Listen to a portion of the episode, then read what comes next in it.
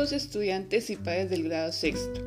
Soy Diana Osorio, coordinadora del área de Humanidades y docente de redacción en 6.4 y 6.5. Entiendo que este 2020 ha sido difícil para todos. Es increíble lo que hemos tenido que renunciar y aprender para sobrevivir estos meses. Y aprovecho para felicitar y agradecer a los que a pesar de las dificultades, aquí están dándolo todo para terminar su año. La tarea de redacción de este periodo, por el contrario, está dedicada a mis queridos estudiantes de los que hace mucho no sé. Habla de una ninfa, que es un espíritu del bosque, la cual perdió la capacidad de comunicarse. Y esto le trajo muchos problemas. ¿Cómo pasó esto? Bueno, deben leer la historia para saber el final. Recuerden que las respuestas para esta lectura van acompañados de dibujos para justificar sus opiniones. También, no olviden agregar la tabla con la evaluación actitudinal que dejé al final.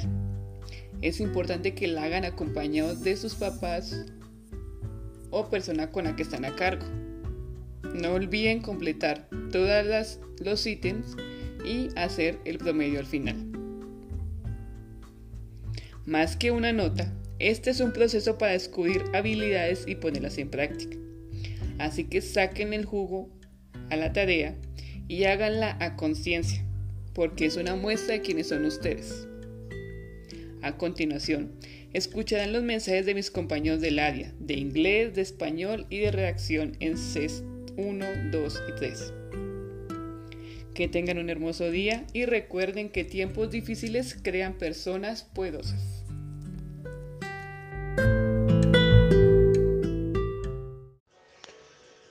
Buenas tardes, señores padres de familia y queridos estudiantes de grado 6.1, 6.2 y 6.3.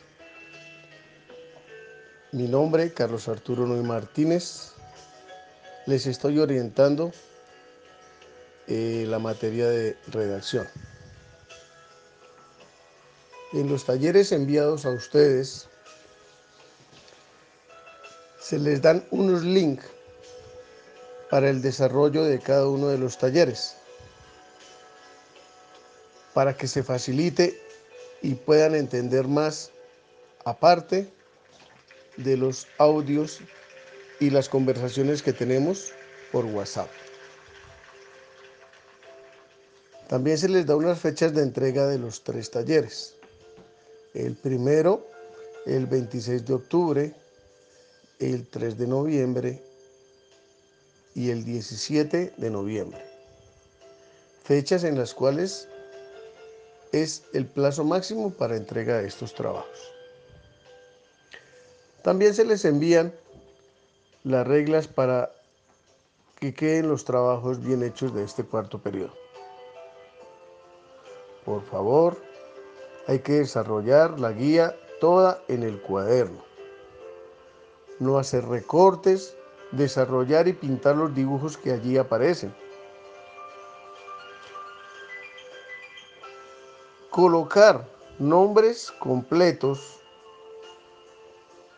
y, el grado correspondiente a cada uno para que se facilite y se pueda colocar las notas al estudiante que está enviando los trabajos.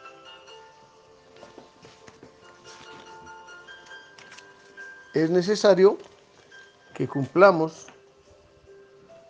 con estas fechas para que los estudiantes tengan sus notas bien alticas. Por favor, cualquier cosa, cualquier duda en los celulares que aparecen y en el correo que aparece en las guías para recibirlos y evaluarlos. El celular es el número 321-615-3822. Y el correo carlosnoy.ef.itsl.gmail.com. Por favor, tengamos en cuenta que se les atiende para cualquier duda en el horario que corresponde la hora de clase de la institución educativa técnica San Luis. Cuídense mucho, por favor. Mantengan la distancia. Utilicemos el tapabocas para que no tengamos inconvenientes. Buena tarde.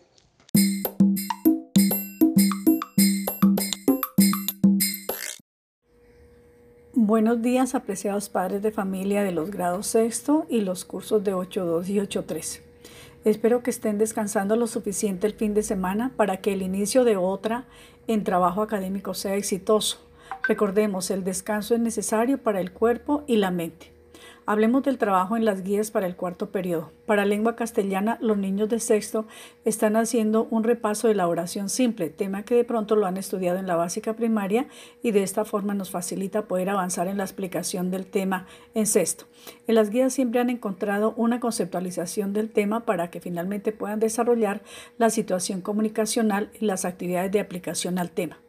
En los grupos de WhatsApp encuentran también un tutorial en video, el cual les explica esta temática de la oración simple. Del 13 al 16 de octubre descargaron las guías de la conceptualización en el blog de la Institución Educativa Técnica San Luis con los talleres correspondientes. Otros la reclamaron en el colegio de tal manera que el 16 de octubre empezaron a trabajar en su cuarto periodo.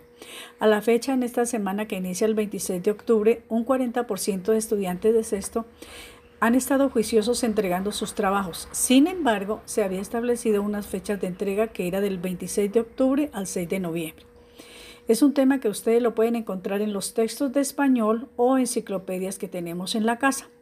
Les recuerdo nuevamente que estén en continua comunicación por el WhatsApp con sus compañeros y la docente, llamar cuando tengamos dudas para evitarnos inconvenientes e inconformismos. Seguimos trabajando el correo electrónico para quienes lo han estado usando, el medio físico o el WhatsApp para los estudiantes que no pueden enviar el trabajo por correo. Por favor, saquemos tiempo en la jornada de 7 a 1 y 30 pm para no incomodar por la tarde. Por favor, visiten el WhatsApp porque allí encontramos muchas veces información de los docentes.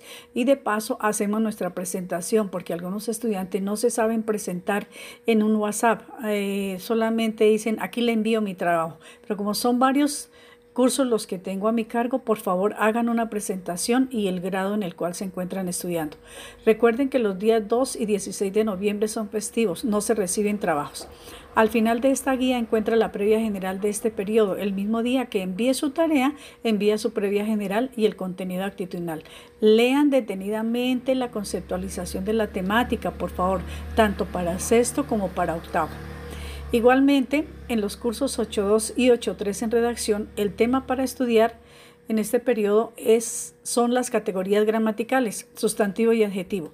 Es un tema que ustedes lo pueden encontrar también en los textos de español o enciclopedias que tenemos en la casa. Tengamos en cuenta las mismas recomendaciones del grado sexto para no repetir la información. Fechas de entrega del 9 al 20 de noviembre. Ojalá si pudieran enviar antes su trabajo. Me preocupan los estudiantes que van perdiendo en los tres periodos, español en sexto y redacción en octavo. Deben ponerse las pilas en el cuarto periodo para que al final no tengamos incomodidades. Feliz día, Dios los bendiga, un abracito y autocuidarnos en la casa o en la calle con todas las medidas de bioseguridad. Observo muchos niños y jóvenes en la calle sin tapabocas. Papitos y mamitas, ¿ustedes saben dónde están sus hijos por la tarde o en la jornada de la mañana? Cuidémonos bastante. Hasta pronto.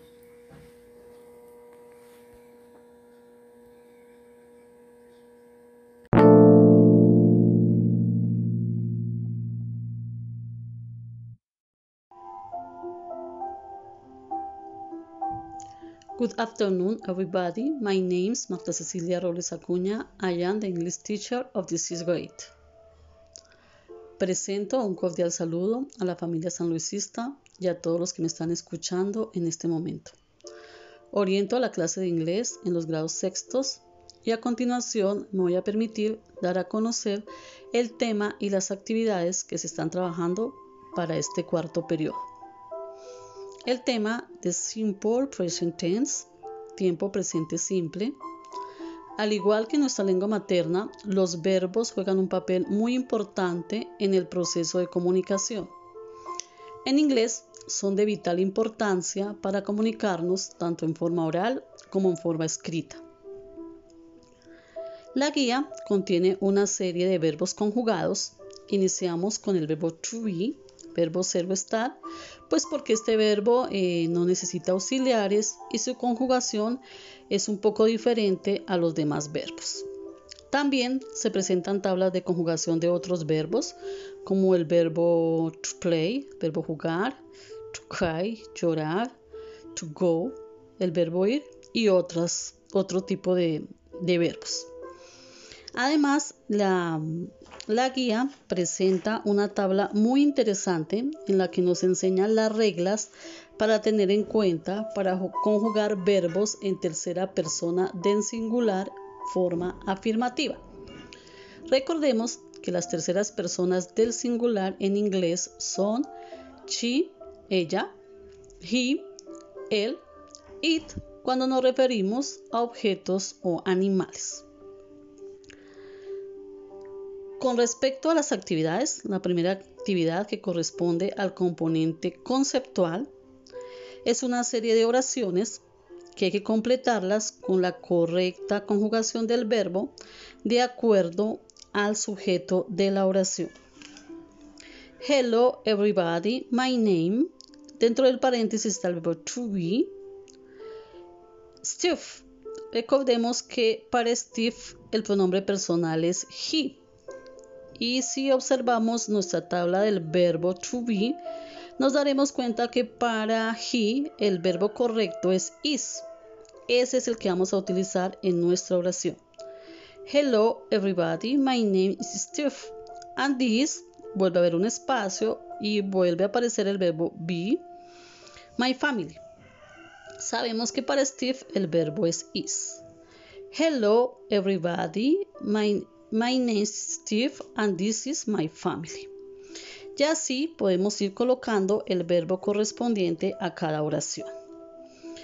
Para nuestro componente procedimental tenemos una actividad lúdica. Esta actividad es una sopa de letras que contiene verbos y hay una serie de dibujos que representan a estos verbos. El estudiante debe identificar dentro de la sopa de letras el verbo que corresponde a cada dibujo. Después de que lo haya identificado, ya sea encerrando en un círculo o dibujándolo, como quiera, busca el dibujo y le coloca el verbo tanto en inglés como en español. Esta actividad es muy interesante, muy bonita, fácil de realizar y se aprende con ella muchísimos verbos. Eh, ya para nuestra evaluación general tenemos un ejercicio de comprensión lectora. Se presenta una historieta con un vocabulario muy conocido para los niños y que es significativo para ellos. Con base en esta historieta desarrollamos tres ejercicios. El primero es de completar que completar con la forma correcta del verbo de acuerdo al sujeto de la oración y de acuerdo al contenido de la historieta. Any aparece un espacio, el verbo like entre paréntesis to walk on the mountain. Recordemos que para any su pronombre personal es she y está dentro de las reglas que debemos tener en cuenta para conjugación de tercera persona. En este caso, al verbo like le adicionamos una S. Any likes to walk on the mountain. Y así continuamos colocando el verbo respectivo a cada oración. Nuestro segundo ejercicio es contestar preguntas. Nos piden información que está dentro de la historieta. Le recomiendo a mis estudiantes que contesten en forma larga para que practiquen su inglés y en este caso el tema Simple Present Tense, su correcta conjugación. Como por último, tenemos eh, unos enunciados, tenemos que identificar si son falsos o verdaderos de acuerdo al contenido de la historia. Esas son las actividades, espero las disfruten, las resuelvan a conciencia y aprendan muchísimo. Agradezco de antemano a padres de familia y estudiantes que han estado en este proceso. Eh, sabemos que no ha sido fácil, que hemos tenido que aprender muchísimo, pero que se han dado los resultados que se esperaban. Em, si tienen alguna duda, inquietud, alguna situación que no entiendan, por favor se comunican al número que se encuentra en la guía, ya sea por medio de una llamada, WhatsApp o por el correo electrónico que también está en la guía. Estaré presta para atender sus inquietudes. Thank you for your attention. Goodbye.